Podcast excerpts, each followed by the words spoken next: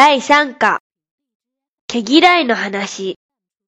会話、1、無駄毛。先生、無駄毛とは何ですか？それはね、基本的には化粧の妨げとなる顔や襟首、腕、足などの毛のことでしょ？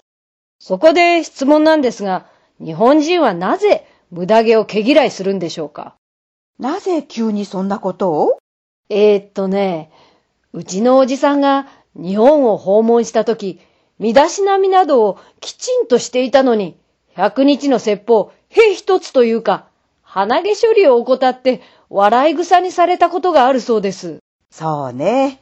無駄毛嫌いの文化的な由来はともかくとして、日本では体毛がまず男性的性格や北方民族性、自然性というイメージにつながるものなので、やたら体毛を露出して、例えば鼻毛などが伸びていると、手入れや身だしなみが良くない、だらしがないと一般的に思われているのよ。そうですか。道理で日本は昔、女性が眉を毛抜きで抜き、不美人を形容するのに、眉が濃い、などと書いてるんですね。まあ、眉毛を剃って剃り跡に眉を描く昔の化粧法は、体の自然性の逆の極致でしょう。それに、日本の女性が脇を晒すことは昔からなかったはずだけど、戦後、軽装になって脇毛も剃るようになったようね。以前、なんとかいうヨーロッパ映画で女優が堂々と脇毛を見せて、日本で大いに話題になったことがあったのよ。へえ、そうですか。ある女性が私に、生まれたてのツルツルから育ててきた10ヶ月になる我が息子。その子に今朝、鼻毛を見つけてね。なんかね、ショックだった。とメールをくれたことがあるの。また、私に向かい、おい、鼻毛が少し見えてるぞ。と、鬼の首でも取ったかのように話す夫は、両方の穴からたっぷりはみ出ている。なんていうメールも見たことがある。日本人の毛嫌いは、このレベルで考えたら面白いんじゃない？でもそれは私たち中国人から見るとあまりにも極端だと思いますが、それはそうだけど、豪に行っては豪に従えってあるでしょ？相手の国に入った以上、その国の風習に従うことも礼儀じゃないかって思うの。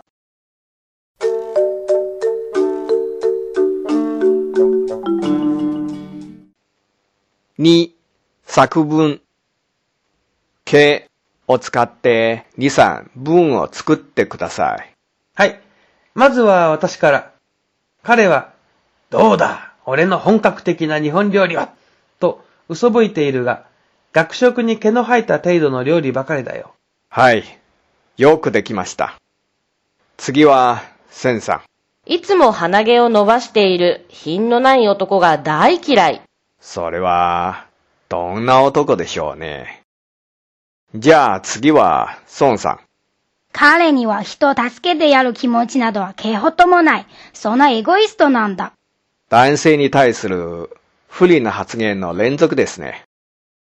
では、次はどうでしょう？リさん。計算高いあのエゴイストのことだが、いとも簡単に鼻毛を抜かれたって？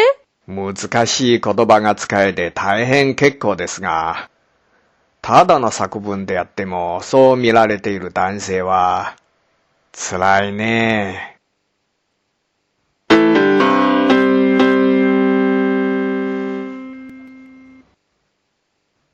強化練習。元彼。友人から借りたボールに誰かがマジックで目と口を描いてしまって、誰かと言っても犯人は君の子供に違いないだろでもうちは子供二人でどちらの仕業かわからなくて、あれ誰が描いたん？って聞いた。でも二人とも知らんって言い張って、それだったら、脅かしてやらないと。脅かすのは子供の成長に悪いんじゃないの？じゃあ、他に何か策がある？あるのよ。あ、そうなん？上手に書けてるから誰が書いたんかなーって思ってるんだけど、って言ったら、小4の長男が手を挙げて犯人の名乗りを挙げたのよ。子供って単細胞だからな。でも必ずしもそうではないのよ。それはまたなぜなんだ？先日友人が小5の女の子を連れてきて、その子の目がちょっと小さいので思わず、これが噂の目の中に入れても可愛くないお嬢様でしょうかって口を滑らせたところ、それをおっしゃるなら目に入れても痛くないお嬢様と言わなければならないでしょって、その子にすかさず訂正されたのよ。へえ、しっかりしているな。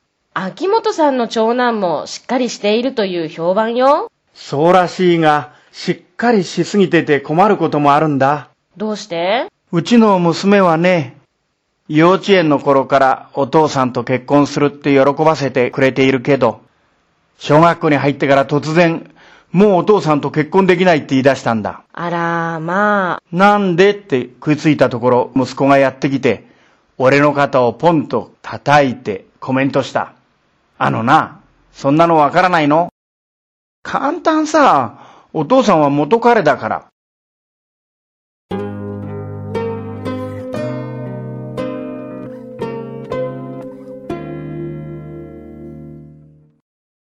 ヒアリングと朗読。1、妹が子猫を拾ってきた。飼ってもいいかと母親に尋ねると、絶対にダメだと怒られた。なぜなら、お母さんはね、大の哺乳類嫌いなのよ。って。私たち家族全員も哺乳類だと思うけど。2、パチンコ好きの友人に調子を聞くと、最近、銀行からお金を下ろしていないよ。と豪語していたが、実際は下ろせるほどの残高が残っていないだけだった。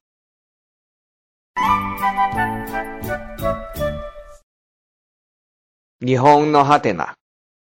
にわかクラシック愛好家。コンサートどアイドルかい？ううん、クラシック。へえ、君にそんな高雅な趣味がおありとは全く存じませんでした。ただ聞くだけだよ。自分がするわけじゃないんだ。で、どこの？演奏は地元のオーケストラ。曲目はラベルとモーツァルト、シュトラウス。どっちのシュトラウス？ヨハン、ここじゃなかったらちょっと遠いけど、隣町のオケがシューベルトとバッハとチャイコフスキーやるみたい。ウィーンフィルのを聞きたい。じゃあウィーンまでどうぞ。それにウィーンフィルなら日本に来てたとしても、切符が買えるかどうか。うーん、この時期はベートーベンだろうな。運命月光？あれ？月光はピアノソナタじゃなかったっけ？ああ、そうだね。この時期でベートーベンと来たら一つしかないね。大工。そう、大工。君、合唱に行くの？僕は歌わないけど、知り合いがね、好きなんだって、大工。そう。じゃあ、残念だけど、自分一人で聞きに行くとするか。数日後。どうだった？ベートーベンの彼女は。幻滅。よく聞いたら、音楽じゃなくて、建築だったんだ。彼女が好きなの。はは大工か。